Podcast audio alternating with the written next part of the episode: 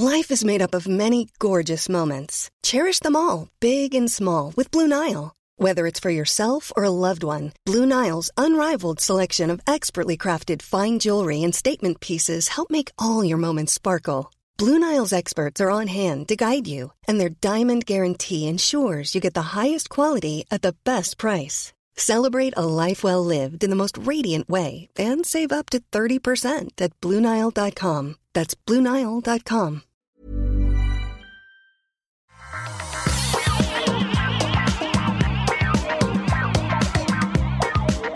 Bonjour à tous et bienvenue sur le Rendez-vous Tech, l'émission où on vous résume toute l'actu tech, internet et gadgets et où parfois on a des opinions extrêmement controversées. C'est peut-être le cas aujourd'hui pour moi et on va voir si euh, l'équipe des euh, co-animateurs va être d'accord ou pas. Je suis aujourd'hui accompagné de Jérôme Kainborg. Comment ça va? Eh ben écoute, ça va très bien. J'aime bien, tu nous fais passer, tu sais, pour des gros rebelles avec des dramas, alors que non, c'est jamais arrivé. Hein. Très consensuel, hein, toujours. Mais vous allez voir, là, je suis, là, je... on va voir, ça va être intéressant. Corben, t'as mis ton as mis ton perfecto. J'ai mis mon perfecto, j'ai mis du gel dans les cheveux, tu sais, en faux rock, euh, avec une ah, petite crête. Le voyou. Corben, toi aussi, t'es en mode voyou? Ah ouais, ouais, ouais, je suis mauvais poil, donc euh, je vais te déchirer si t'es pas de mon avis. Hein, ça, Très bien, j'en attends pas moins. Et Cédric de l'autre côté, comment ça va Cédric? Moi, je suis pas un rebelle, hein, tu sais. Donc euh, voilà. Non, mais ça va. Écoute, ça va très bien. Très bien. Et moi, je suis Patrick Béja et je suis très heureux de vous accueillir dans ce nouvel épisode. On va parler de Google et de leur Pixel 5. On va également parler de 5G. C'est à propos de Google que je vais avoir des opinions controversées. Vous allez voir. De 5G, on va aussi euh, suivre un petit peu l'affaire euh, Marvel Fitness, qui est assez importante pour la, le harcèlement sur Internet. Et on aura plein d'autres sujets, et notamment Amazon qui, en vert et contre tout et tous, continue à vous espionner dans vos maisons de plus en plus avec votre consentement. Donc au moins il y a ça. Euh, avant de se lancer dans l'émission, je voudrais dire deux choses. D'abord, le revamp du Patreon est en ligne, il est euh, disponible. Vous pouvez désormais euh, vous abonner avec trois petits niveaux super simples Patriot One, Patriot Sublime et Patriot Ultra. Et il y a peut-être un niveau secret potentiellement qui ferait d'autres choses. Mais vous allez voir, c'est très très simple. Et en plus, vous pouvez payer en euros et le site est en français. Donc euh, ça, c'est magnifique. Vous pouvez désormais faire tout ça. J'en parlais depuis un moment et c'est désormais possible en français, en euros. Si certains d'entre vous attendaient, c'est le moment. J'en redirai un mot dans un euh, petit moment. Et je voudrais surtout remercier ceux qui contribuent Ninja One, Loïc Cariou, Xavier Arlot, Xavier euh, Benoît Foucret, Fabien Plateau, Hugues Christet, Martine Martin Como, Éric Jondot et Cyril G et aussi euh, Guillaume Boucherie. Et un merci très particulier aux producteurs de cet épisode qui sont Léthargique Panda, Alan euh, Geza et Eric. Merci à eux, ce sont les producteurs de l'émission. Il y en a quelques autres que je mentionnerai à d'autres moments. C'est quoi euh, un producteur? Désolé. Hein, ah, ah mais alors, les producteurs. Je suis patriote, oula, donc j'aimerais comprendre. T'es très haute dans ton micro, t'as beaucoup crié là. Je comprends. Ah, le statut de producteur est quelque chose d'exceptionnel, mais je laisse un petit peu de mystère là-dedans. Un producteur, en fait, c'est quelqu'un qui est euh, tellement contributeur qu'on le mentionne régulièrement. C'est ça. C'est un, producteur, quelqu'un qui a un statut particulier. Tu vas au-delà, tu deviens reproducteur. et reproducteur avec Patrick, ça veut dire ah des choses. Hein. Et, ah après, de Patrick, enfin bon, c'est... Donc, merci à vous tous. Euh, un petit mot aussi pour dire que euh, Fanny, qui travaille avec moi, justement, pour créer ces émissions, euh, vous appelle les Fabulous, les trois. Alors, vous êtes les Fab 3, Fab 3 en fait, vous trois, et je pense que c'est tout à fait approprié. Vous êtes assez fabulous. Ouais, mais, quand on, est quatre, ça fait les Fab forts, et là c'est parfait, tu vois. Ouais, ouais, c'est parfait jusqu'à ce qu'il y ait Nyoko Uno qui arrive, donc euh, ah, faire attention. Hein. C'est vrai, c'est vrai. Moi, mais moi je suis un petit peu à part, c'est vous les fabulous, hein. moi je suis pas du tout fabulous. Oh là là, ça c'est de la fausse modestie, Patrick. Écoute, j'ai pas le titre en tout cas, hein, c'est vous trois. bon, écoutez, on va parler de tech quand même un petit peu aujourd'hui, euh, et j'arrive à cette opinion euh, que je disais un petit peu controversée parce que je trouve que euh, l'événement de Google qui a présenté, somme toute, des produits qui sont relativement intéressants, hein, un Pixel 5 qui est un téléphone qui quitte le haut de gamme des téléphones précédents, mais qui arrive dans le milieu de gamme avec des caractéristiques assez solides. Non, mais c'est inadmissible de dire ça. Ah merde, je suis trop tôt. non, trop tôt, trop tôt. Attends encore un peu. Euh, donc un bel écran 6 pouces, euh, OLED, une une puce 5G, 8 Go de RAM, un euh, capteur d'empreinte euh, à l'arrière, un prix qui est un prix de milieu de gamme. On a un Pixel 4a 5G qui est en fait une sorte de Pixel 5 un petit peu moins puissant mais qui a aussi la 5G, donc pour euh, quelques centaines de dollars de moins.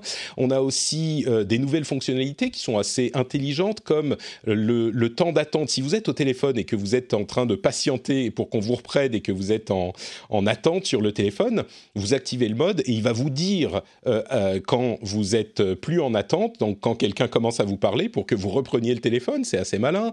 Il y a euh, une Chromecast qui est une sorte de d'Android TV qui s'appelle en fait Google TV, qui est une application qui réunit toutes les, tous les services vidéo auxquels ils ont accès qui est donc en fait une sorte de, euh, bah, box TV, mais qui est beaucoup moins chère puisqu'elle est en dessous de 100 euros. Elle a même une télécommande, ce qui n'était pas le cas des Chromecast avant. Il y a aussi un Google Nest Audio, donc une enceinte, une enceinte intelligente.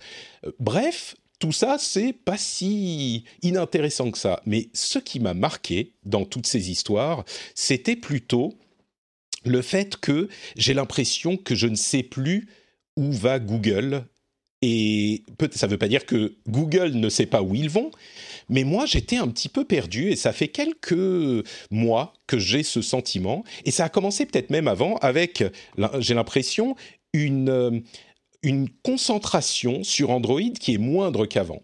C'est-à-dire qu'on n'a plus des numéros de version qui sont... Euh, euh, avec des fonctionnalités vraiment intéressantes. on a des événements qui sont un petit peu, comment dire, pas hyper hypé. Alors peut-être justement que c'est simplement que les euh, OS sont matures et qu'ils n'ont pas besoin de tout le cirque marketing qu'on peut avoir dans ces événements et qu'ils sont tout simplement en train de bosser. Mais c'est pas l'impression que j'ai.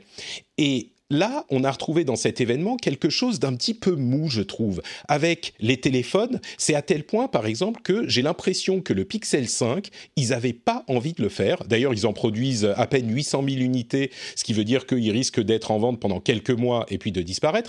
J'ai l'impression qu'ils n'avaient pas envie de le faire. Il est moins puissant que ceux d'avant. Alors, c'est peut-être plus accessible, ok. Mais je crois que ça sera le dernier Pixel, potentiellement. Peut-être pas, hein, mais c'est l'énergie qu'il y avait dans ce truc-là. Euh, il y a aussi la Chromecast qui est pas compatible avec le service Google Stadia. la compatibilité arrivera première moitié de 2021. Mais qu'est-ce que ça veut dire? C'est un gros service de jeux vidéo que vous avez lancé. Et c'est pas parce que je suis fan de jeux vidéo, mais c'est un service de jeux vidéo important pour Google, une nouvelle direction. Et il n'est même pas inclus dans leurs nouveaux produits euh, hyper intéressants pour afficher des trucs sur la télé.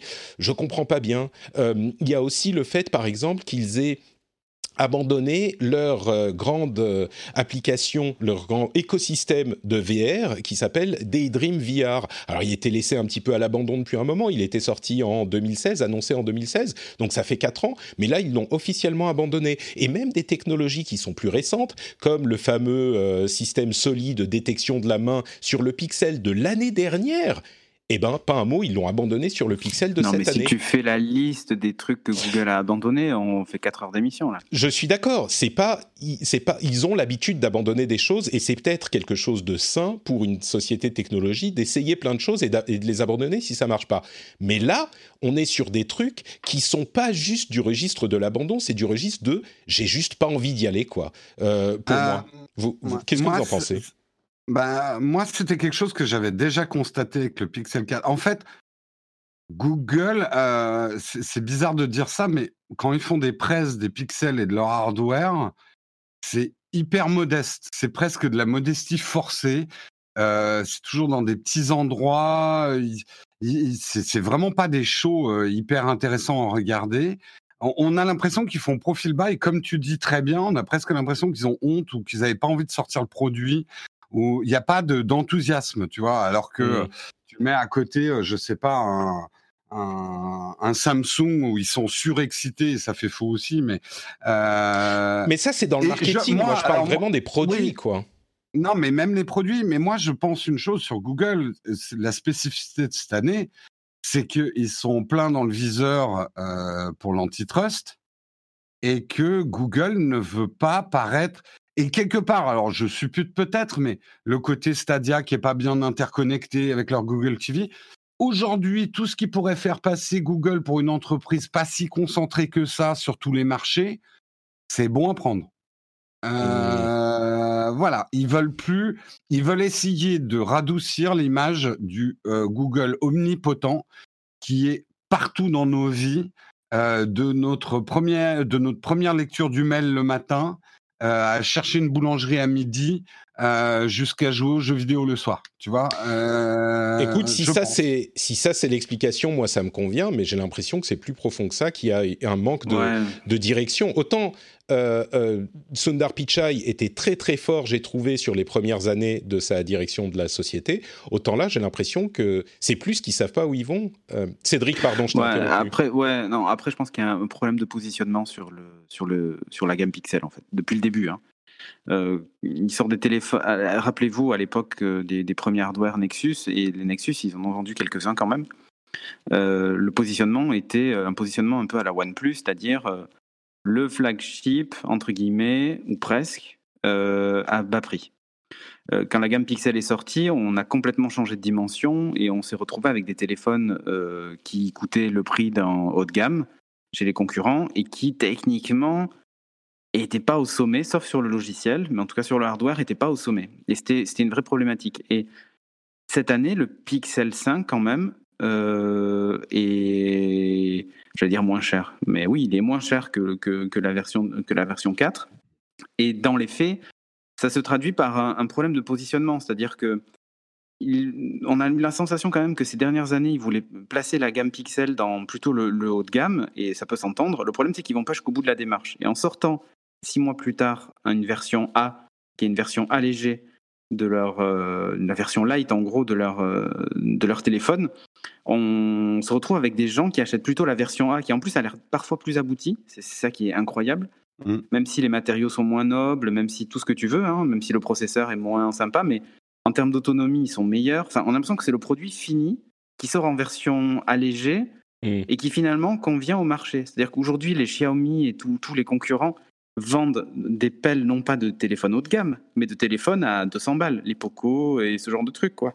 Et, et le problème, c'est que Google, en fait, au tout départ avec les Nexus, était positionné un peu sur ce marché-là, des téléphones à, 4 à 350 euros. hein. Rappelez-vous les Nexus 4. Oui, oui, tout à fait. Ouais, c'était des euh, téléphones abordables. C'était ça, les en fait. Pixel, c'était un changement de gamme en fait pour eux. Ça a été un changement de gamme. Et là, aujourd'hui, en fait, se, se- j'arrive pas à comprendre le positionnement. C'est-à-dire que Mm. euh, même, même je trouve que le Pixel 4a est trop cher, en fait. Euh, À Ouais. 499 dollars, il est trop cher. Mm. C'est un téléphone qui, normalement, devrait être aux alentours de au moins 100 dollars de moins, 3,99. Et encore, peut-être même encore moins. Enfin, les- Mm. le- regardez le, le, po- le dernier Pocophone. C'est, enfin, techniquement, euh, il, il- enfin, il, Ouais. il est, il, mieux que ça, avec une meilleure batterie, avec, enfin, il y a un vrai problème de positionnement global. Et effectivement, ils vont en produire peu, mais parce qu'en fait, euh, vu le positionnement tarifaire, ils vont en vendre peu. Et la différence logicielle, bah, aujourd'hui, c'est plus audible par le commun des mortels. Dire, OK, euh, le truc qui te met en attente, machin, les fonctionnalités exclusives de l'appareil photo et tout ça. Enfin, les concurrents ont sorti d'autres choses à côté et ça fait plus rêver, en fait. Et aujourd'hui, en fait, demande- ils n'ont pas honte de les présenter, mais. Mais je peux comprendre qu'ils fassent pas la fête pour les présenter parce que quand ils se comparent aux concurrents, bah, Mm. ils sont plus chers et ils font pas mieux en fait. Je me demande si c'était pas, en fait, c'est un, un reste de ce qu'ils faisaient à l'origine, c'est-à-dire donner une leçon aux autres constructeurs, un petit peu comme Microsoft le fait avec les surfaces, ouais. Ou Intel faisait ça aussi à un moment C'est vrai avec le, le hardware, le hardware de référence en fait. Mm. C'est ça, c'est ça, ça. les Nexus. Et- un hardware de référence et les autres devaient s'aligner sur ça.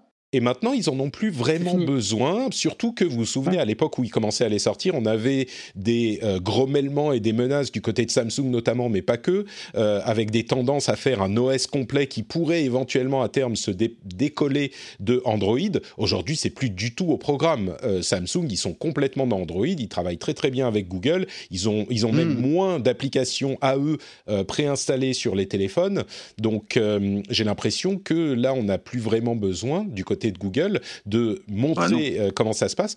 Mais ça va plus loin que ça. Là, tu as très bien résumé ce qui se passe pour les téléphones, mais pour moi, ça va plus loin que ça. Oui, Dans ça tous leurs produits, on a euh, une sorte de... Bah, comme je disais, j'ai l'impression qu'ils n'ont pas envie d'y aller. quoi. Ils font Google, moteur de recherche incroyable, qui marche super bien, qui fonctionne très bien.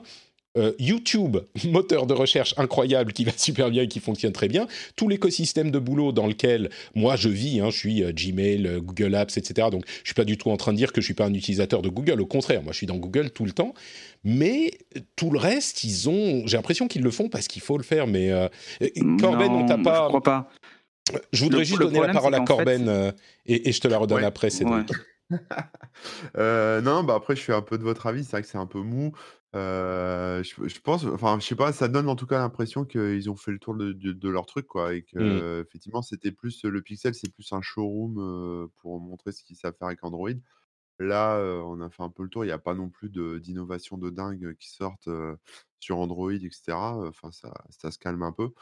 Donc après, euh, voilà, après là-dessus, je suis de votre avis. Après, il y a cette histoire-là de, de, de début de procès, antitrust, etc. Peut-être que du coup, ils mettent un peu la pédale douce sur certains trucs. Mm. Ou alors, c'est juste parce que c'est le dernier pixel et, euh, et après, ils savent que c'est terminé. Et du coup, ils forcent pas trop. Peut-être. ouais. Cédric, tu voulais ajouter quelque chose? Ouais, en fait, je pense qu'il y, y a aussi un autre truc, c'est les, les calendriers. C'est-à-dire que là, on parle de, de- de divisions qui sont quand même séparées chez Google, quoi qu'il arrive, en interne. hein. Euh, et en fait, aujourd'hui, on a un vrai problème de calendrier. C'est-à-dire que euh, l'annonce de ce, de ce Chromecast-là, enfin, je veux dire, ça fait des mois que ça a fuité, comme le Pixel 5, comme, enfin, ces Mm. produits sont dans les cartons déjà, et voire peut-être même prêts à la commercialisation déjà depuis des mois. Et aujourd'hui, en fait, on est face à des problèmes, je pense, de calendrier chez eux, des enjeux, des enjeux commerciaux. Enfin, euh, on le voit là avec la sortie des, des- des consoles euh, next-gen, ça va être la baston à Noël. Stadia va, enfin, Stadia va disparaître. Euh, et, et- et ils, ont, ils ont un vrai souci aujourd'hui de, de stratégie euh, globale. On a l'impression qu'en fait, effectivement, chacune de ces entités a son calendrier Mm. et son objectif, et que malheureusement, ils sont pas compatibles entre eux. Et donc, quand on voit le- la sortie de, de ce, ce Google TV, euh, qui a l'air vachement bien en plus, hein, très honnêtement, ça a l'air d'être un, super produit, mais euh, le service n'est pas introduit, enfin, est pas intégré parce que sans doute que Stadia, il bosse sur une, une autre version, tu vois, et que du coup, bah, ça correspond pas au calendrier. Tu peux comprendre qu'il y ait ces, ces espèces d'accros et que tu as la sensation qu'ils aient pas envie. Moi, je crois pas qu'ils aient pas envie. Moi, je crois surtout qu'ils n'arrivent pas à faire fonctionner tout en même temps. Ouais. C'est-à-dire qu'à à- à accorder leur violon tous en même temps. Et là où effectivement on va comparer à Apple, mais euh, là où Apple est fort, c'est que déjà ils ont, ils ont réglé le problème de périodicité en disant bah, tel mois c'est tel produit, euh, voilà comment est-ce qu'on avance. Et je pense que la roadmap elle doit être très très claire chez, chez eux. Et donc du coup ils savent quand le prochain Apple TV sort, quand le prochain casque audio sort, quand le prochain HomePod sort. Et ils savent, ils- enfin, les choses sont synchronisées. Il y a eu un moment de mou aussi chez Apple euh, quand euh, au tout début de l'Apple Watch où on voyait des produits évoluer et d'autres pas évoluer. Il y a eu des problèmes de calendrier, y compris sur le Mac. Enfin, là maintenant, tout fonctionne en même temps. Et du coup, on a cette sensation que eux ont envie, avec Big Sur, avec euh, la- l'arrivée des processeurs ARM et tout ça, que tout est synchronisé. Parce qu'en fait, tout est vraiment synchronisé. Mais chez Google, c'est pas le cas. Chez, chez Google, le, le ouais. vrai souci, c'est ce problème de calendrier-là. Et Microsoft a eu la- le même problème euh, au fin des années de, fin de la fin des années 2010 euh, où les produits évoluaient pas ensemble et ça a donné euh, des échecs comme Windows Phone et, et tout un tas de choses. Et là aujourd'hui, ont Possible, repris un ouais. petit peu la main dessus, la gamme Surface, tout ça. Enfin, on commence à retrouver des couleurs chez Microsoft grâce à cette synchronisation euh, globale en fait. Et Moi, je je pense que, que- ce qui manque aujourd'hui, c'est une vision, une vision globale et, une roadmap euh, globale. C'est- possible. on a l'impression qu'ils partent tous dans tous les sens, chacun dans leur coin. Et finalement, la partie Nest, qui est, un- est un- le gros changement, euh, le gros problème aussi, c'est le, le changement de nom des produits tous les ans. Du coup, on ne sait plus qui fait quoi. Enfin, enfin c'est- ultra complexe. Il n'y a aucune. Ouais. J'ai l'impression que le problème, c'est pas qu'ils aient pas envie, mais c'est plus qu'il manque une vision globale euh, et le fait d'avancer euh, synchronisé en fait. Bah, c'est vraiment oui, cette sensation-là. Google a toujours eu une, euh, une, une- l'un des, l'une des choses qui faisait que ça fonctionnait bien, c'est qu'il y a plein de petites équipes indépendantes qui font les trucs de leur côté, et ça a ses avantages et ses inconvénients. Au minimum, je crois qu'on est euh, effectivement dans une période où ça a plutôt des inconvénients, même si les Oui, voilà. inconvénients pour une boîte pour Google, pour une boîte comme Google. Ça reste relatif, hein. Euh, ça reste une Oui, boîte sûr, énorme avec énormément Mm. de choses qui font très très bien. C'est juste que tous ces business, Ouais, mais les, autour, équipes euh, logicielles avancent pas au même rythme. Donc, euh, ouais ouais non mais c'est pas, le hardware, c'est un vrai métier. c'est pas juste ça, Cédric. Il y a aussi le fait que le projet Soli a, a- a été abandonné Oui, sans sûr. lâcher. Ouais, mais ça, ils ont des stades d'utilisation et ils voient Bien que ça marche sûr. pas. Donc, Non, mais moment bien sûr. ça fait un surcoût dans le téléphone. Tu laisses Non, mais je, Ah, je ils ont sais qu'il y a dit des hier- explications à Ils ont tout. dit hier qu'ils l'abandonnaient pas complètement, mais bon. Oui, mais tu vois, il ils est pas dans le pour la. Ouais, mais il utilise- bah, honnêtement, ce projet-là, ça avait un intérêt pour euh, la VR, comme le lidar sur, euh, Mm. Sur Mm. l'iPad, Bon, enfin, peut-être le futur iPhone. Mais Le, voilà. le sujet, c'est pas de, de, de défendre Soli en soi-même, c'est juste que dans l'ensemble, entre Soli, Daydream, Stadia, Stadia qui est pas euh, euh, soutenu correctement, les téléphones dont on sait pas très bien où ils sont positionnés, tout ce qui est pas le cœur de métier de Google, j'ai l'impression Bah, c'est qu'ils ça. sont euh, ouais. Et, et alors Ah, que c'était pas le cas avant. total, en fait. Non, Ouais. mais Bon. euh, Patrick, Enfin, ça, sais, ça- ça a toujours été le bricolage hein, chez Google, Même, hein, avec euh, les Nexus et tout. hein, Ouais, pas- Même le même le cœur de business. euh, bon, moi j'ai souvent euh, tous les jours affaire au back office de YouTube. Ça ne bouge plus. Mm. Euh, ils sont lents à faire des changements. Là, ils viennent de changer les trucs de live. C'est dix fois plus catastrophique qu'avant. Euh, Il y a une inertie. Là où je te rejoins, c'est qu'on. Alors, soit le paquebot est devenu trop gros, ils n'arrivent plus à manœuvrer. Euh, mais il y a, il y a une inertie dans, dans, dans les changements. Et puis, il y a un gros Bah problème ouais. de marketing. Ils ont Ah oui, ça, pas, c'est une ils ont catastrophe. pas une direction marketing Ouais. qui dit euh, non, bah ça on le sort l'année prochaine parce que là regarde le, le, le, le Google 4A 5G. Alors déjà le nom bonjour. Euh, Bon. c'est c'est quoi ce truc? Il est différent du 4A ou enfin rien n'est clair. Ouais. Et le 4A, consommateurs, il est sorti il n'y a pas longtemps en plus. Tu vois. oui, Enfin, je veux dire, on parle, on parle de 2-3 de, de, deux, trois mois. Hmm. C'est- C'est complètement Ouais, ouais. illisible. Bon. Mais c'est pas qu'ils aient pas Écoutez. envie, sinon ils l'auraient pas sorti. Mais c'est juste que c'est pas Mm. lisible, quoi. Au moins, vous n'êtes pas complètement pas d'accord avec moi, donc euh, je pense qu'il y a un fond de, non, non. euh, vérité. Mais je pense que c'est pas un Et- problème de motivation. Je pense que c'est Ouais, vraiment ouais. plus un problème, problème d'organisation interne. Quoi. Euh, et c'est une tendance, enfin une analyse en tout cas qu'on commence à voir ici et là. Donc euh, bon, j'espère que l'année prochaine les choses seront inversées. Euh, donc voilà. Bah, accessoirement, on n'a pas énormément parlé des produits eux-mêmes, mais c'est pas très grave. Je pense que la chose intéressante dans cette présentation, c'était cette analyse-ci plutôt que de détailler les caractéristiques techniques de chaque produit. Je suis sûr que certains grands fans de Google seront un petit peu déçus de ça, mais vraiment, bon, je vais je vais quand même euh, le dire pour le principe. Le 4A 5G a un écran 6,2 pouces qui est plus grand que celui du 5, 6 Go de RAM, donc moins de RAM, 128 Go de storage et un processeur Qualcomm 765G qui est euh, également, je crois que c'est le même qui équipe le 5, mais il est moins puissant que celui du 4 de l'année dernière. Bref, euh, bon, si vous êtes un petit peu euh, non, mais perdu, à rien comprendre, en fait. voilà. Bon, on parle de 5G justement, et ben en France, la 5G commence à démarrer un petit peu plus sérieusement puisque les enchères ont eu lieu et on a les attributions de fréquences. Euh, je vais pas détailler qui a quoi. En gros, Orange a un petit peu plus de fréquences que euh, Bouygues et SFR qui eux-mêmes en ont un petit peu plus que Free. On va dire ça comme ça. Ça ramène pas mal d'argent à l'État, euh, ce qui est forcément une bonne chose. Et puis la chose qui est intéressante pour moi à détailler là-dedans, c'est que on a ces fréquences qui sont dans autour de la bande des 3,5 GHz. Qu'est-ce que ça veut dire? Ça veut dire que c'est le même type de diffusion et de euh, vitesse même dans une certaine mesure que la 4G.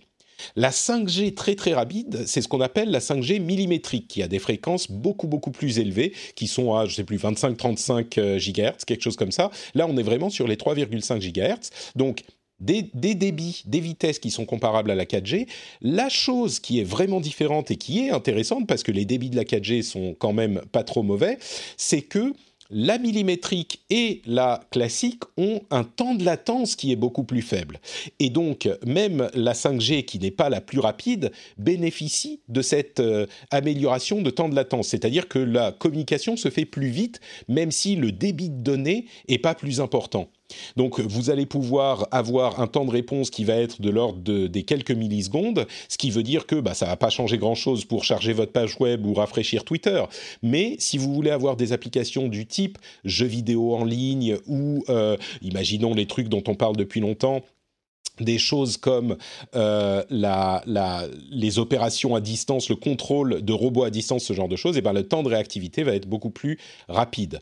Euh, et puis, il ne faut pas oublier que la millimétrique, la 5G millimétrique dont on parle beaucoup, oui, elle est beaucoup plus rapide, mais c'est celle-là dont on se plaint également énormément. C'est celle qui euh, perd de sa connexion dès qu'on a un arbre dans le chemin, dès qu'on on tourne un coin dans une rue, dès qu'on est à euh, plus de 50 mètres, ou alors dès qu'il y a une météo qui est un petit peu mauvaise. Donc, c'est celle qui active les nanopuces dans des vaccins contre le Covid ou pas C'est ça. Oula, tu parles très fort, Cédric, encore. Ah, pardon, pardon. Oui, c'est exactement celle-là. Ah, Donc celle qu'on a, elle est, elle est, euh, elle est euh, tranquille. Elle, elle, n'a pas les nanopuces euh, Covid. Ah ok, ok, Donc, ça, va. ok, je suis rassuré du coup. Bon. Mais du coup, bon, les enchères ont été établies. Il va y avoir les enchères pour d'autres choses un petit peu dans quelques semaines, quelques mois. Mais en gros, le déploiement va commencer en cette fin d'année et puis début d'année prochaine la 5G en pratique, dans euh, utilisable, c'est pas avant, euh, on va dire, un an dans certains endroits. Mais euh, du coup, est-ce que vous avez des espoirs ou des commentaires sur cette 5G Cédric, je sais que toi, tu es très intéressé par les télécoms. Ouais. J'avais testé déjà l'année dernière la, 5G avec, avec Bouygues.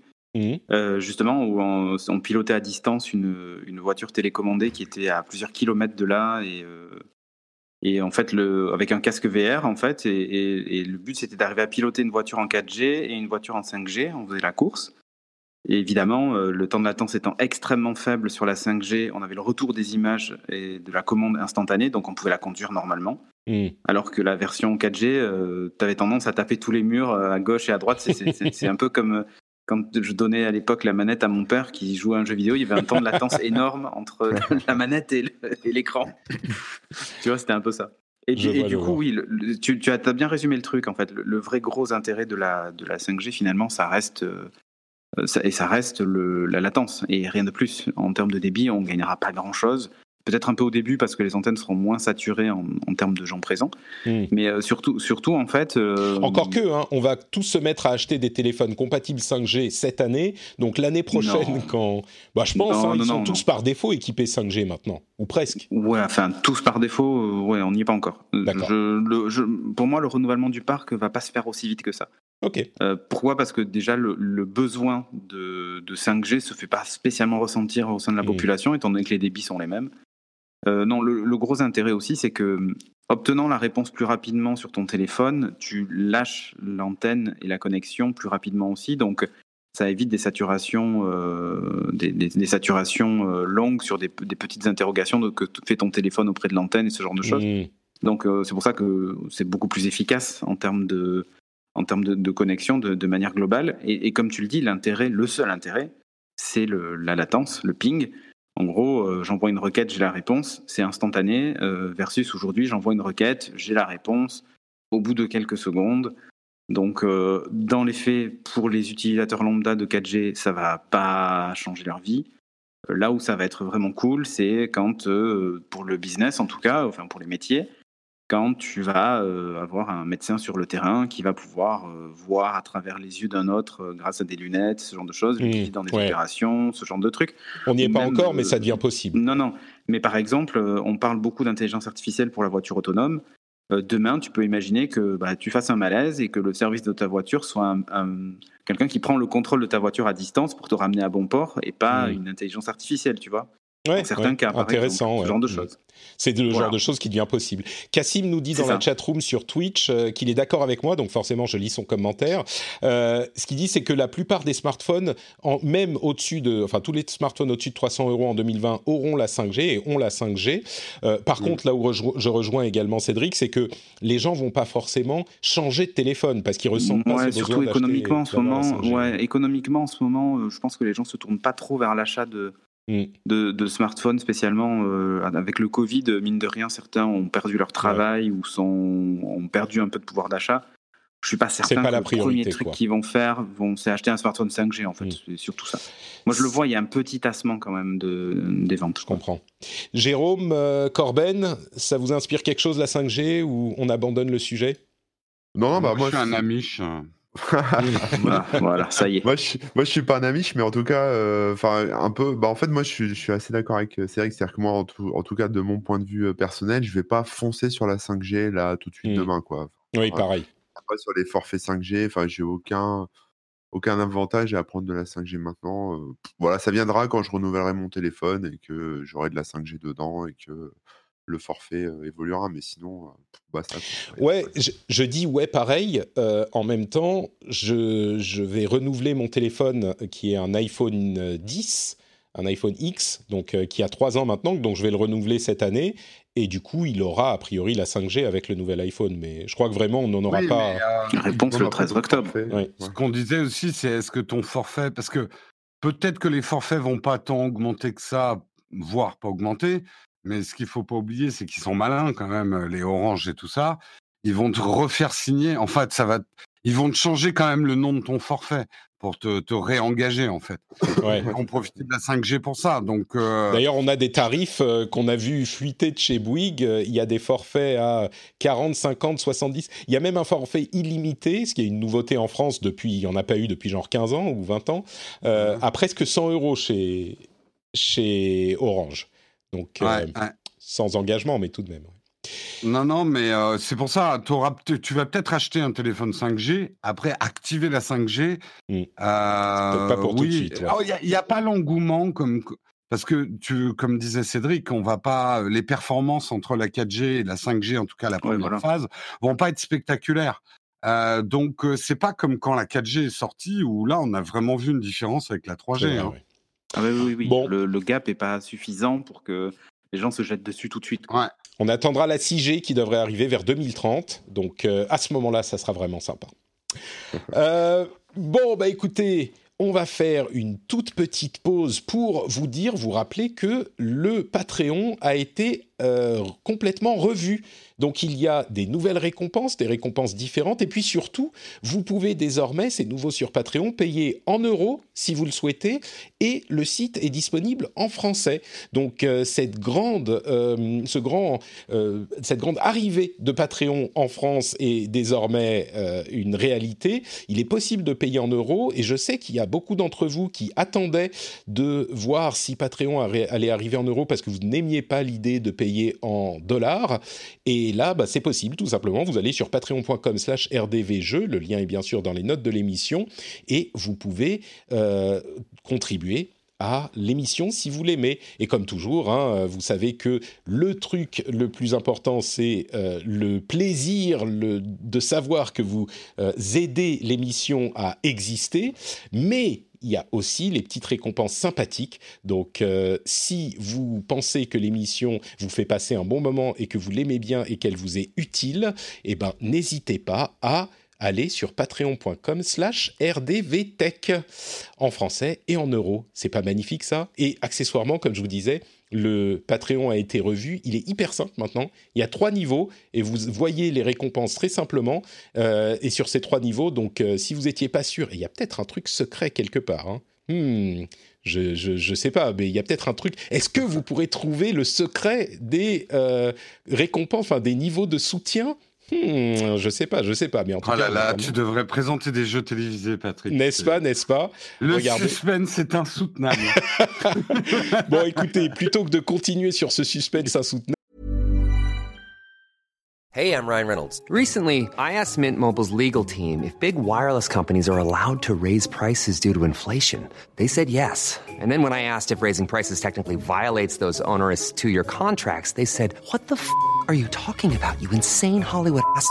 F- So to recap, we're cutting the price of Mint Unlimited from $30 a month to just $15 a month. Give it a try at mintmobile.com slash switch. $45 upfront for three months plus taxes and fees. Promo rate for new customers for limited time. Unlimited more than 40 gigabytes per month. Slows. Full terms at mintmobile.com. When you're ready to pop the question, the last thing you want to do is second guess the ring.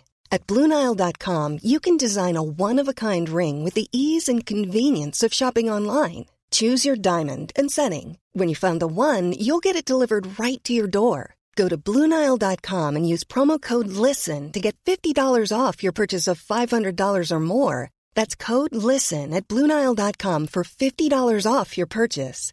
BlueNile.com code LISTEN. On va euh, plutôt parler de la suite de la tech. Et la suite de la tech, c'est cette affaire Marvel Fitness. Je ne sais pas si vous en avez entendu parler.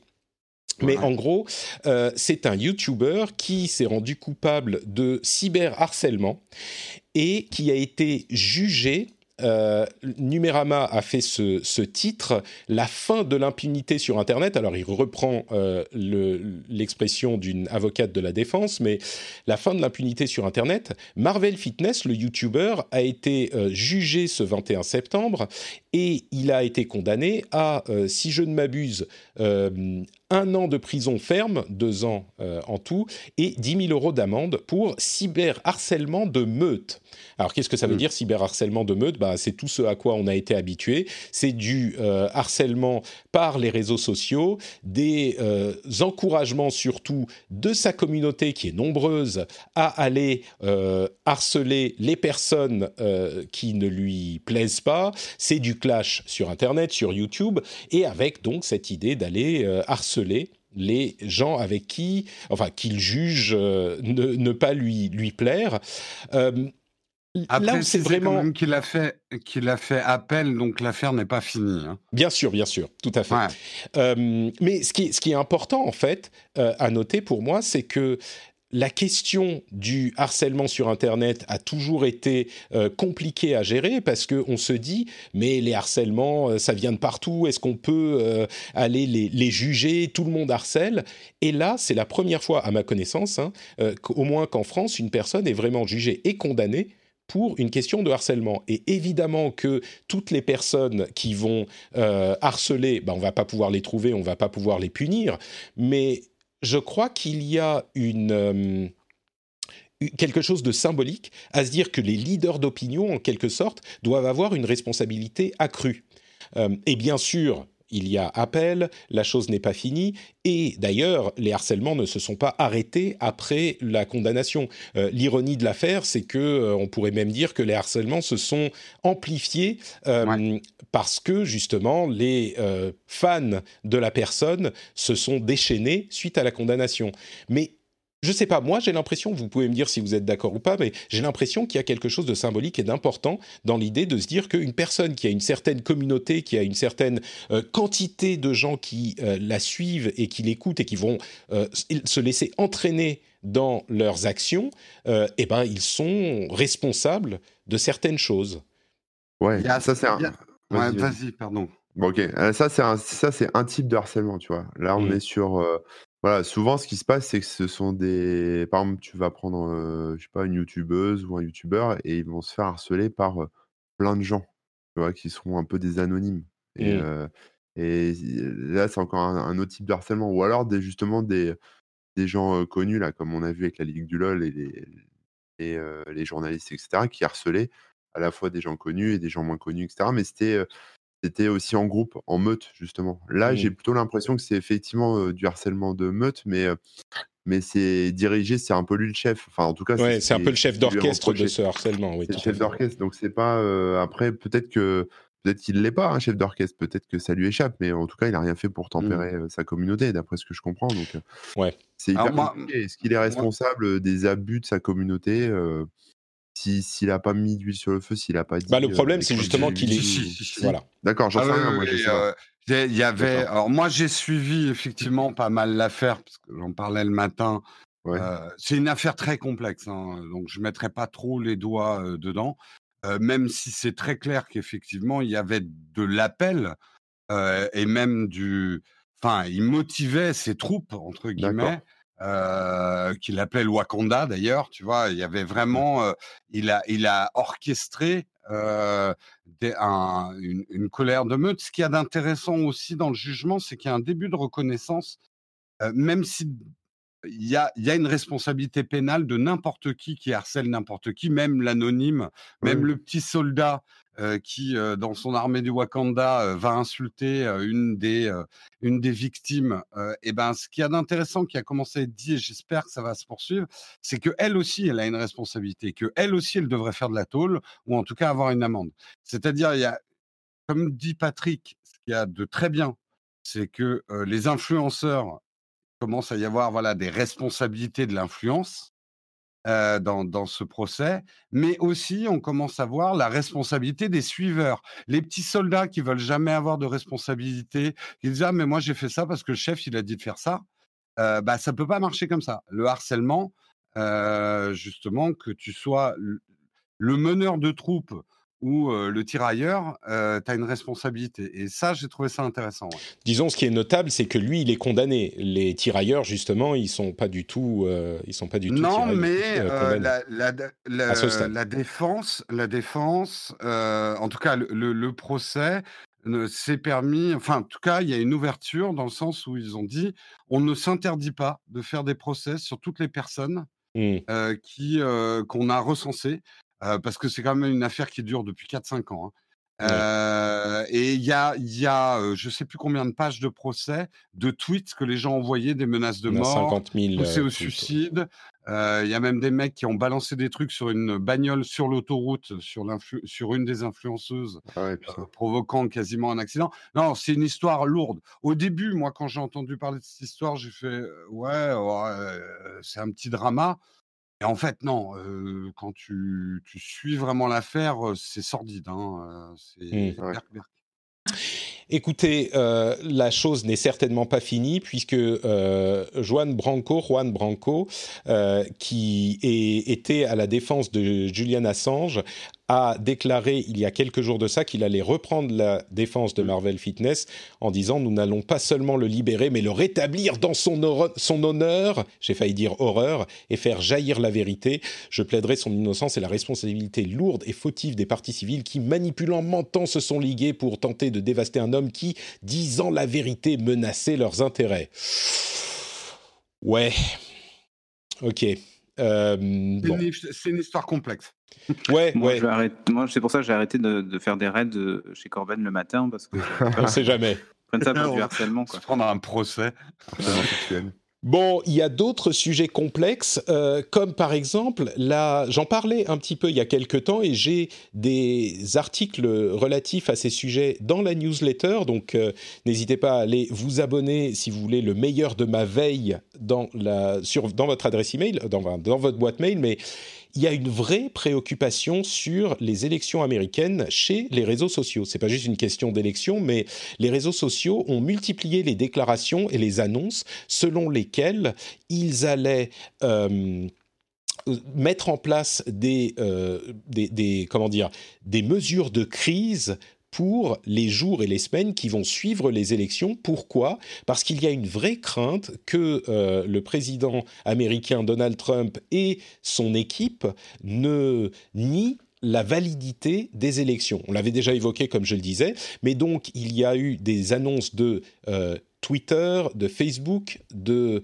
euh, YouTube qui annoncent qu'ils seront extrêmement euh, sévère avec ce type d'informations et de fausses informations. Euh, si l'équipe, il, il, ne mentionne pas l'équipe de Donald Trump, mais clairement, il est leur cible. Si l'équipe de Donald Trump euh, tente de nier la validité du résultat des élections, pour le cas où il perdrait, évidemment, hein, s'il gagne, on imagine bien qu'il va faire la fête, mais s'il si nie la validité des élections, ils vont mettre en place des mesures drastiques, et c'est important parce qu'on a la crainte que ça crée une situation plus qu'instable, voire euh, des personnes mal intentionnées ah, qui. Dégénérer, Voilà, je, je, prenais des gants, mais oui, ça peut dégénérer et devenir violent. Mais, mais c'est vraiment intéressant parce qu'ils ont tous prévenu, en fait. Et hum, du coup, bon, il est, un des éléments invraisemblables, c'est que on prenne cette euh, crainte au sérieux. C'est pas juste quelque chose de tout simplement euh, fantaisiste. Le plus invraisemblable, c'est qu'on parle des États-Unis, quoi. En fait. C'est ça. Mm. Mais l'aspect tech, c'est vraiment le fait que les euh, les, les, tous les réseaux sociaux sont en train de mettre en place des cellules de crise pour gérer la situation au moment où elle pourrait se faire jour. Donc voilà, je voulais le mentionner comme ça, on n'a pas besoin de passer beaucoup de temps dessus.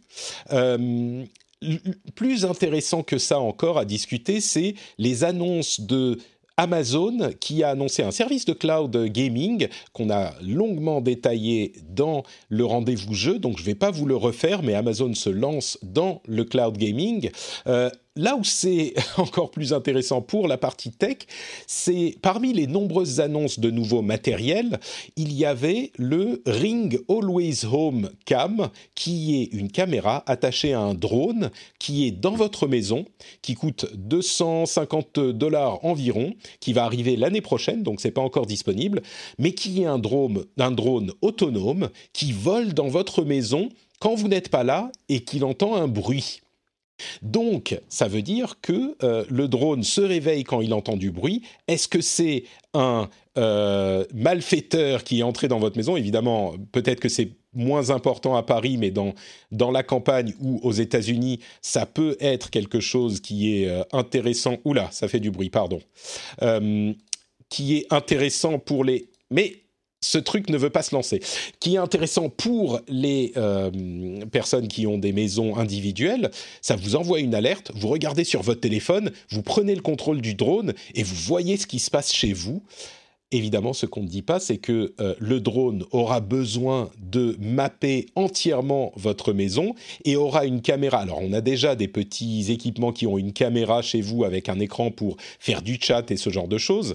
Mais là, il devra mapper votre maison pour pas se prendre des murs et puis il pourra se déplacer est-ce que, euh, j'ai envie de demander à euh, Jérôme, est-ce que c'est une énième invasion de la vie privée par Amazon ou est-ce que c'est un service indispensable qu'ils vont nous proposer enfin?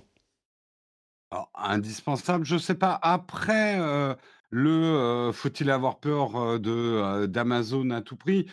Ils ont, enfin, après, c'est dans leur intérêt quand même de garder sur du matériel de sécurité en tout cas de garantir une certaine confidentialité. C'est-à-dire que on le sait, si ça éclate que leur drone de surveillance envoie les plans de ta maison sur un serveur et que c'est utilisé par le marketing d'Amazon, si cette histoire éclate, ça fera très très mal. Est-ce que ça te surprend ça Moi, je pense pas que ça serait un truc secret. Moi, ce que je me dis, c'est qu'ils vont envoyer effectivement les plans de ta maison, ou peut-être pas avoir les plans de ta maison, mais ils savent bien ce que tu as acheté. Ils peuvent se rendre compte que tu n'as plus de. Patrick, Attends, excuse-moi, juste. savoir la taille de ta maison, par exemple, le nombre de chambres, donc en savoir plus sur toi. Est-ce que tu as des enfants? Oui, mais la collecte de données, c'est une chose pour le bon fonctionnement des appareils et tout ça c'est plutôt l'exploitation de ces données qui peut être dangereuse. Et le stockage et la sécurité de ces données. C'est les deux dangers. La, collecte de données, n'importe quel appareil, comme un drone de surveillance, a besoin de collecter des données pour fonctionner. Non, mais moi, pas fonctionner sans le plan de ta maison. Tu, tu, comprends pas ce que je vis, Jérôme. Moi, je pense qu'ils ont déjà inclus dans leur euh, dans leur contrat d'utilisation que euh, certaines informations non spécifiques vont être envoyées à Amazon et utilisées dans leur écosystème. Euh, ça va pas être ah euh, un tel est dans sa dans sa chambre de telle heure à telle heure. Ça va être plutôt il y a tant de pièces dans la maison et donc on peut déduire des choses sur toi, non? Corben, tu crois pas?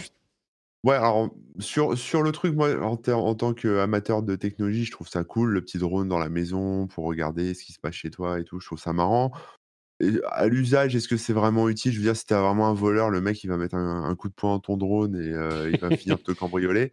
Ça sert à rien. dans la vidéo d'Amazon, le voleur, il a peur hein, quand il voit le drone. Ouais, il a très peur, mais bon, voilà. Après, sur, sur ce que tu dis, Patrick, je pense pas que ce soit sur les plans de la maison, tout ça. Par contre, là où ce serait pas con, c'est de reconnaître les objets qu'il y a chez toi et te dire tiens, il y a ci, il y a ça, donc je peux peut-être pouvoir lui proposer ci ou ça. il, a une télé de telle taille, oui. ouais, pas forcément, mais tu vois, il pourrait, je sais pas, passer devant ton, ta bibliothèque et voir les bouquins que tu as et du coup te faire une suggestion d'autres bouquins en reconnaissant les caractères sur les je pense, Je pense que ça, ça nécessiterait quand même des autorisations très spécifiques, mais ouais. Après, on peut s'imaginer, mais bon. Le, le, le, truc, c'est que c'est encore, c'est toujours la même histoire avec ce genre d'outils, c'est que c'est des data qui, c'est des images qui sont stockées sur des serveurs, et après, bah après, ça peut être ouvert à tout, quoi. Tu vois, c'est, ça part aux mmh. États-Unis, on sait comment c'est chez toi, on sait ce qu'il y a chez toi, on sait. mais ça veut dire qu'en gros, il y a un facteur d'acceptabilité au, euh, du Bah, fait que ce soit Amazon, on, on est méfiant. Si c'était Ring, mais qui appartenait pas à Amazon, on se poserait peut-être moins la question. Ah bah évidemment, euh, il y a dans la chatroom. Meskid, Meskid nous dit les robots aspirateurs mappent déjà la maison. Mais oui, bien sûr. Le c'est problème c'est pas tellement la technologie, c'est pas tellement le fait que le mapping soit fait. C'est ce à quoi euh, faisait référence Jérôme.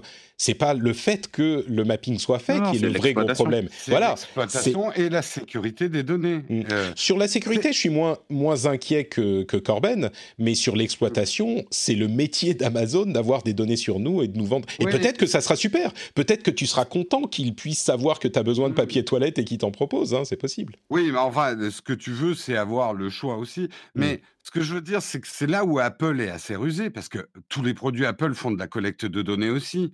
Mais là où Apple a plutôt bien fait passer son message, et je suis pas là pour dire s'il est vrai ou pas, mais Apple te dit une grosse partie des données qu'on collecte pour le bon fonctionnement des appareils reste sur votre appareil.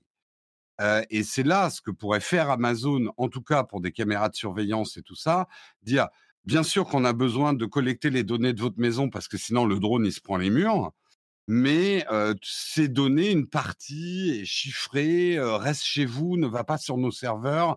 Enfin voilà, donner des cautions euh, sur euh, sur où va, comment est sécurisé les données et la garantie, parce que moi personnellement, j'ai vraiment pas envie qu'un objet que j'ai mis pour la sécurité de ma maison soit exploité commercialement par Amazon. Donc je veux la garantie qu'ils ne le fassent pas.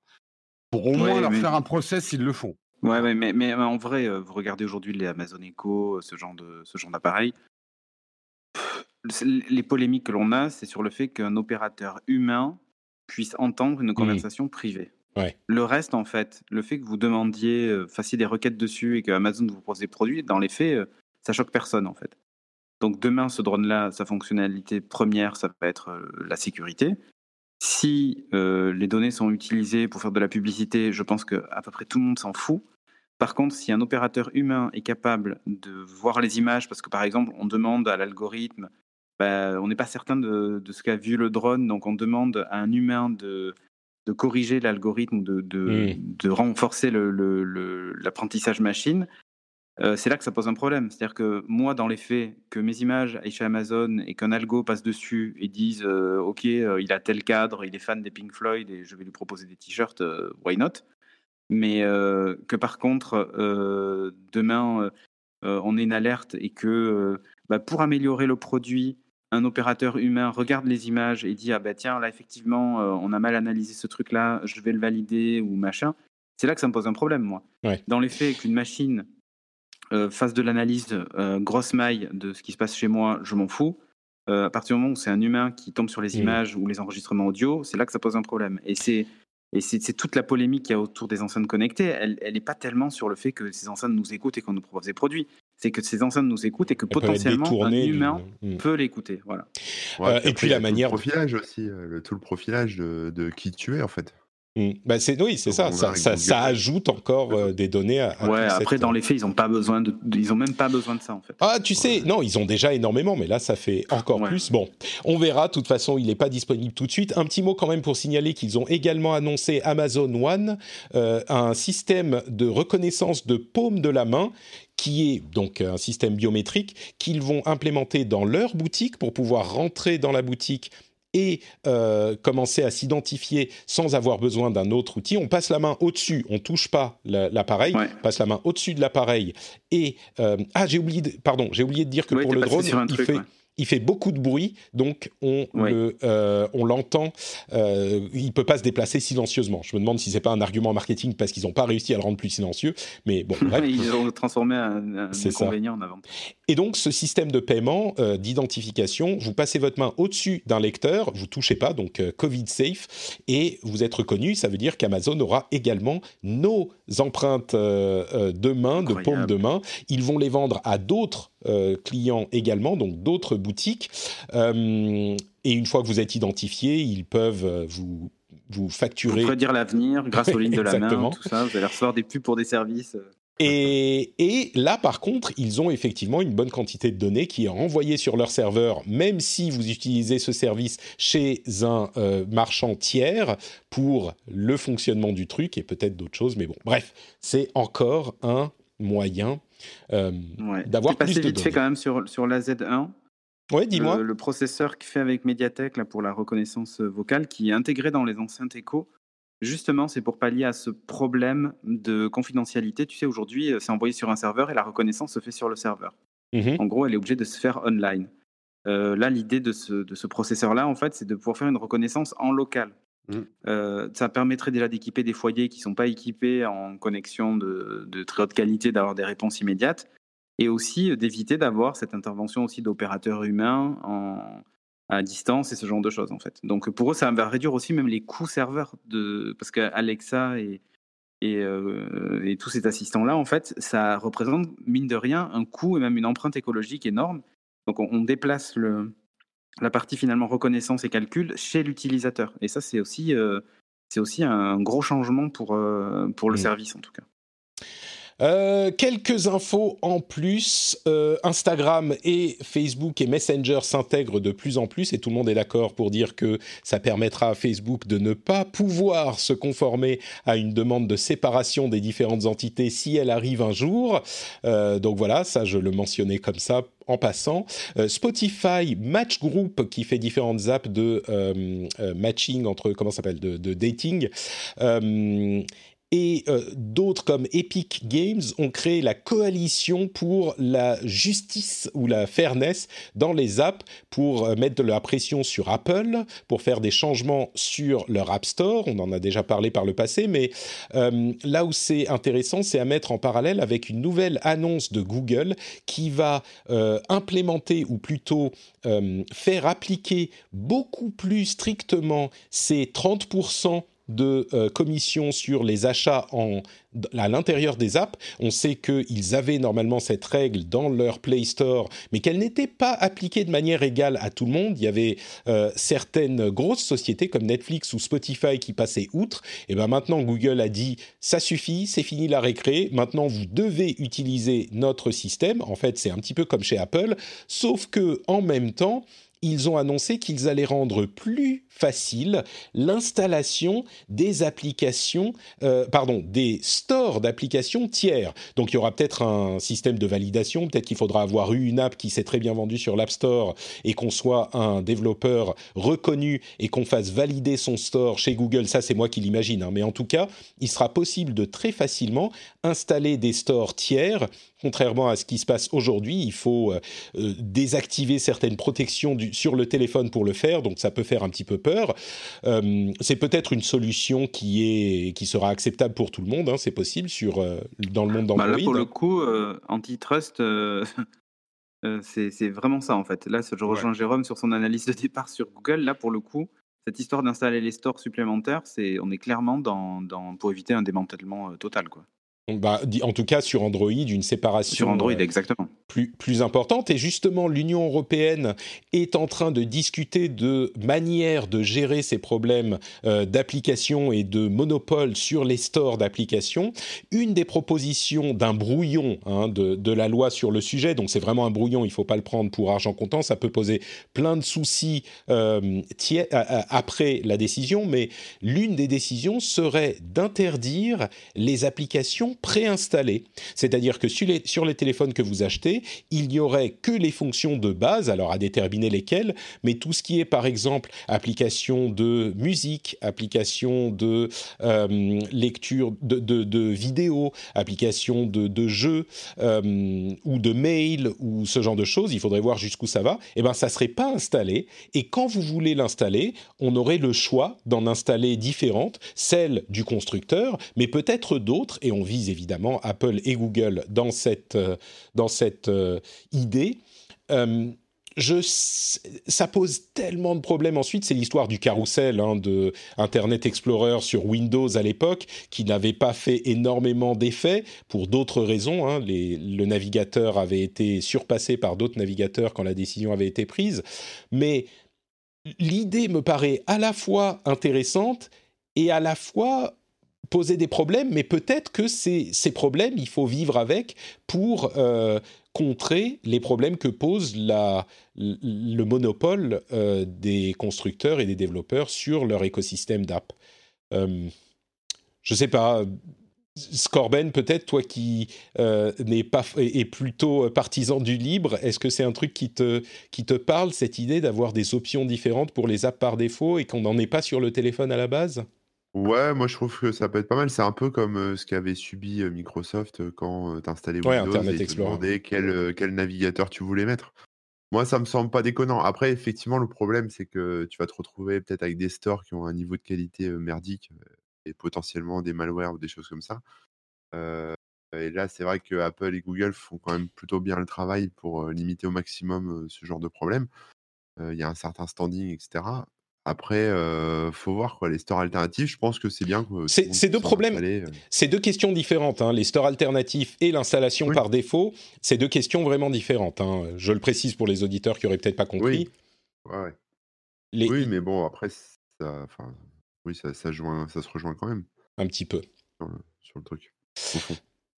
Euh, oui, c'est pour adresser, pour euh, pallier au même souci en fait. Mais c'est vrai que l'Union européenne qui imposerait ça, juste pour le mentionner, les soucis que ça peut poser, bah, c'est que quand vous n'êtes pas très technophile, vous avez un téléphone qui est euh, installé que vous achetez et qui n'a pas les fonctions de base du téléphone, donc il faut aller euh, installer les différentes applications. Ah mais attends, quel euh, mail tu veux? Mais moi j'y comprends rien. Il y en a plein de différents. Quel navigateur tu veux? Quel service de musique? Bon, ça, il y a peut-être un petit peu plus de clarté, mais c'est vrai que ça peut amener un petit peu de confusion.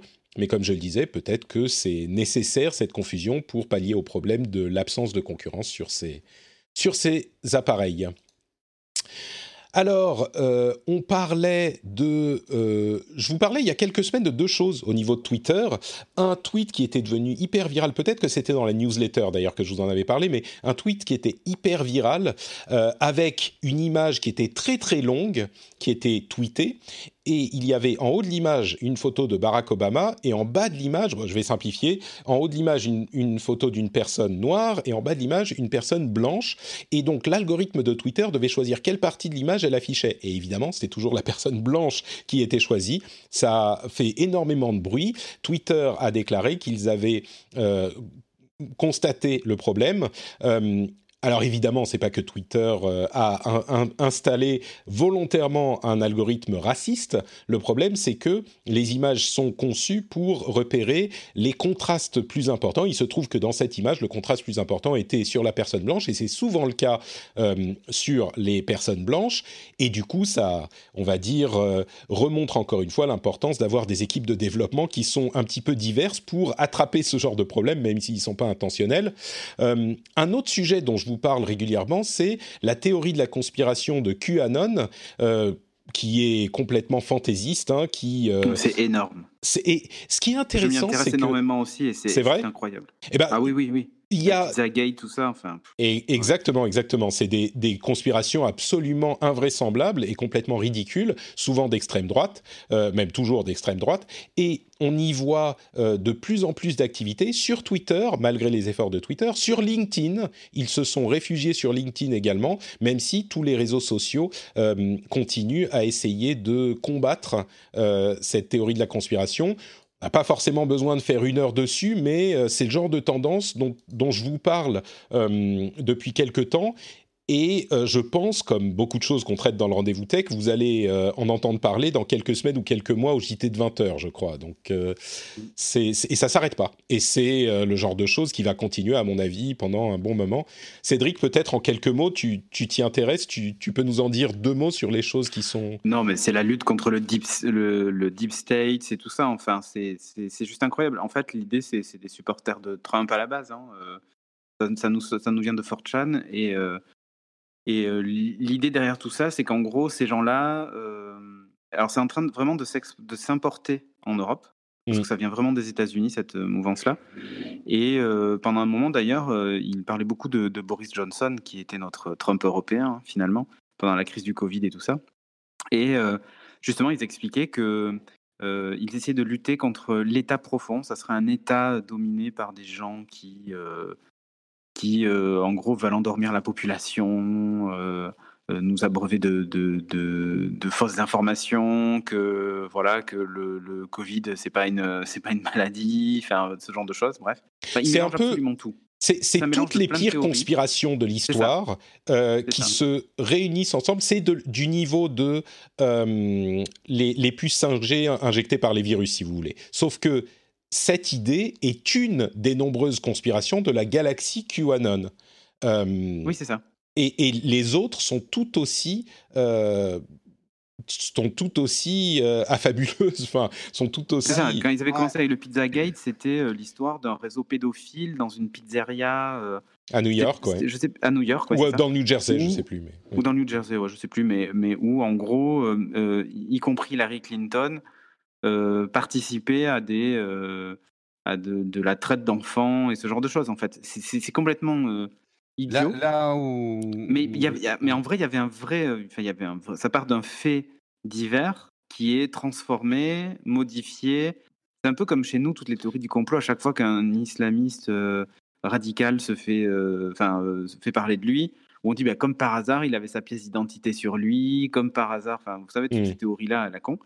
Et bien, en fait, c'est vraiment le, le cumul de, de toutes ces choses-là pour en faire une théorie euh, du complot euh, global et qui, euh, voilà, par, par des fois des raisonnements complètement absurdes, arrive à faire croire aux gens ce genre d'informations. Là, Et là où il mélange absolument tout, en fait. C'est juste le- incroyable. Là où c'est dangereux et le phénomène se nourrit de lui-même, c'est justement avec les algorithmes de recommandation des réseaux sociaux, qui à partir du moment où tu vas commencer à lire sur une théorie, euh, un complot un peu croustillant, va te nourrir d'autres. Et en fait, c'est un écosystème qui grossit et qui se nourrit parce que dès que quelqu'un est confronté à des théories du complot, on va le nourrir, on va l'abreuver, le mettre dans des bulles de vérité, enfin de vérité, des bulles de, de, de, de, de vérité fausse, euh, basées sur les complots, qui Mm. donnent une espèce de, de shift de la vérité avec des gens. Et c'est- clair que quand tu prends un peu de recul, Ouais. ils croient des trucs incroyables, ces mecs. hein. Oui, mais ce qui est, ce qui est, ce qui est fou, c'est que euh, des, en Europe, en tout cas, euh, euh, par exemple, le, le chanteur Robbie Williams a, a- a- en- a ma- alors je sais pas s'il le pensait vraiment, mais a malheureusement tweeté des, des choses en rapport avec ça, et il commence à, à, se, à se faire un nom dans le milieu sportif et ce genre de choses, enfin, juste parce qu'ils arrivent à, à Alors, faire circuler fait- des théories des- ou des morceaux de ces théories-là Mm. euh, tu sais, c'est un peu, enfin, je, je vais exagérer, mais c'est un peu Jean-Marie Bigard et les Gilets jaunes, quoi.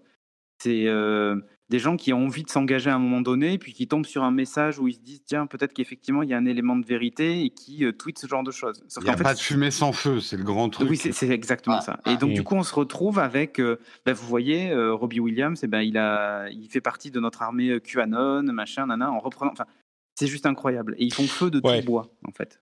On va, bah, on, pour- on- on en reparlera peut-être. hein, on s'est un petit peu éloigné de la tech, mais comme ça nous arrive parfois, euh, c'est Ouais, des mais bon, phénomènes ça qui utilise sont. énormément les réseaux sociaux, ça C'est ça. de 4chan, enfin, tu C'est ça, c'est des- c'est des- des choses qui de- auraient- les dérives complètes de ce genre de choses. C'est des choses qui auraient beaucoup de mal à exister sans euh, ces algorithmes dont parlait Jérôme. Ouais, ils voient, Et- ils voient des symboles dans les, dans les, dans les messages de Trump euh, qui, Ouais. qui parlent si tu de. contenu, c'est- ça leur donne raison, parce que de toute façon, comme tu le supprimes, tu veux cacher la vérité. ça. À chaque fois qu'il y a la lettre Q ou à chaque fois qu'il y a le chiffre, euh, je sais plus quel chiffre, euh, qui est prononcé dans un discours de Trump, ils envoient comme un, enfin, ils, disent que c'est un clin d'œil à ce, mouvement-là. Et Enfin, alors, voilà, je veux rien dire, mais il y a quand même un palier secret dans le Patreon de Patrick. C'est lié. Je ne veux pas relancer la polémique, mais Vous voyez la, la lettre. Q?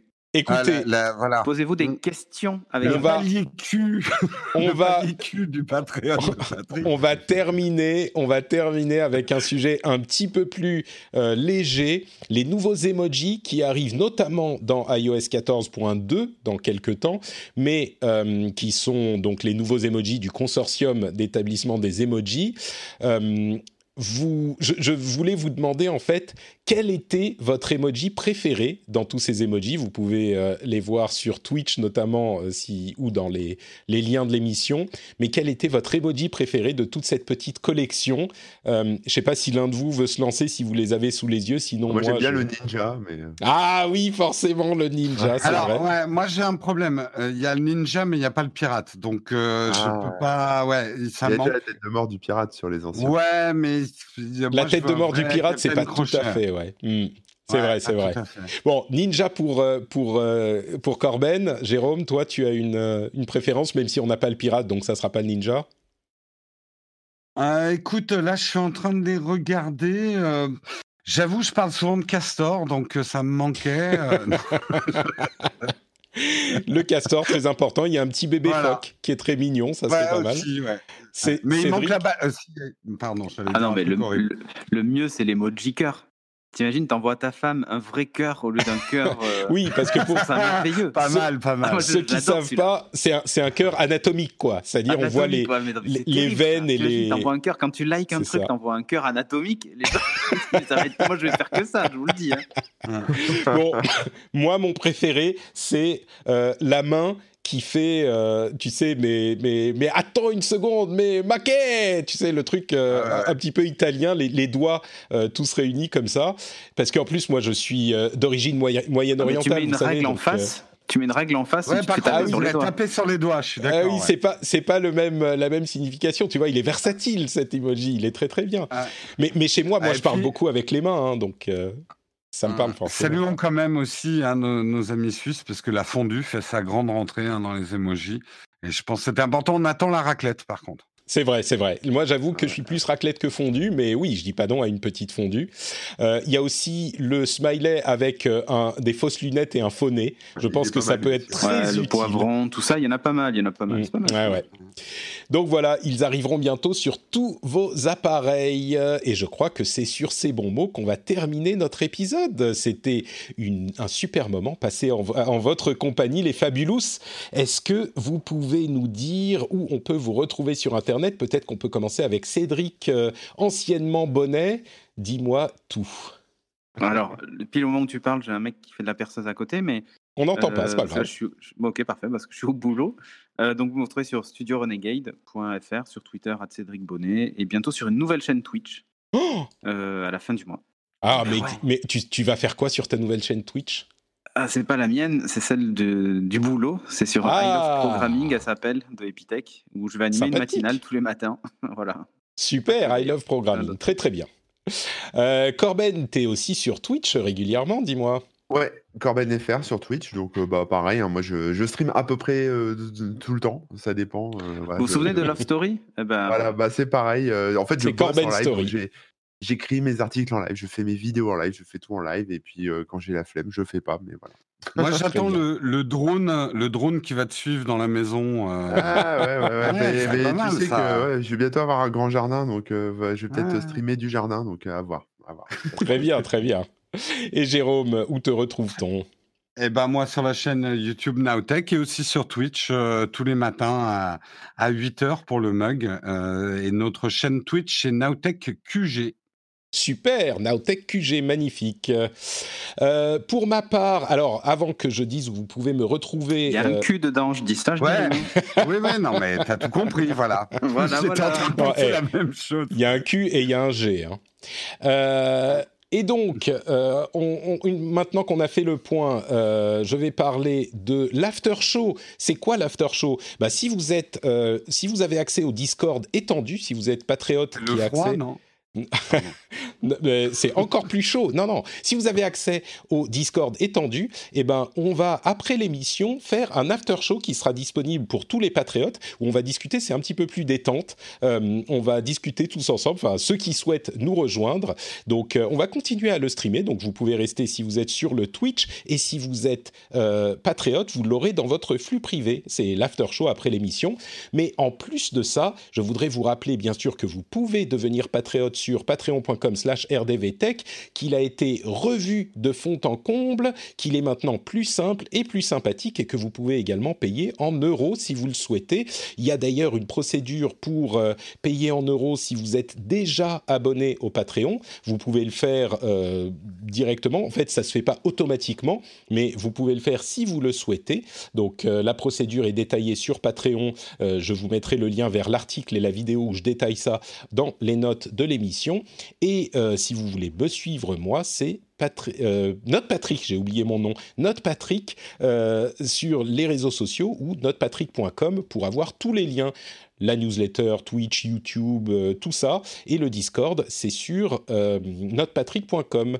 D'ailleurs, le Discord, il y a une partie publique qui est accessible à tout le monde pour discuter des derniers épisodes et on s'y amuse beaucoup. Je vous remercie de nous avoir écoutés. Euh, je vous donne donc rendez-vous dans une semaine pour un nouvel épisode merveilleux. Ciao à tous